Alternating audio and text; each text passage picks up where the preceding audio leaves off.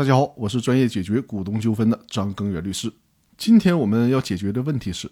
破产案件受理之后，在此之前对债务人采取的保全措施和执行程序还能继续进行吗？那就需要看一看《九民纪要》第一百零九条的规定了，也就是关于破产案件受理后债务人财产保全措施的处理问题。我们先来看一下这条的原文：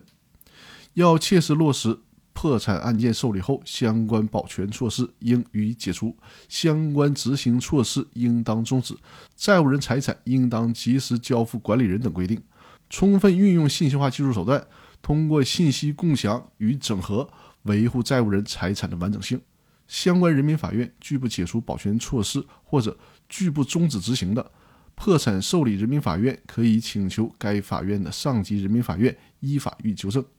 对债务人财产采取保全措施或者执行措施的人民法院未依法及时解除保全措施、移交处置权或者终止执行程序并移交有关财产的。上级人民法院应当依法予以纠正。相关人员违反上述规定，造成严重后果的，破产受理人民法院可以向人民法院纪检监察部门移送其违法审判责任线索。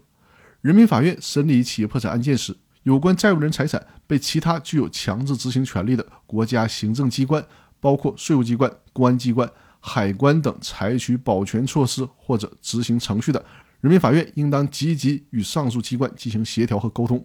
取得有关机关的配合，参照上述具体的操作规程，解除有关保全措施，终止有关执行程序，以便保障破产程序顺利进行。那以上这条规定的内容是依据《企业破产法》第十九条得出的。第十九条是这样规定的：人民法院受理破产申请后。有关债务人财产的保全措施应当解除，执行程序应当终止。那为什么要这样规定呢？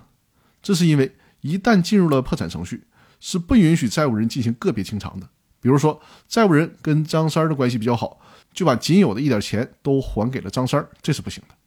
还请大家注意啊，《企业破产法》的第十九条规定的解除保全措施，既包括民事诉讼保全措施，也包括行政处罚程序中的保全措施。比如说，海关、市场监督管理部门等采取的财产扣押、查封等措施，甚至于还包括刑事诉讼中公安部门、司法部门采取的相关措施。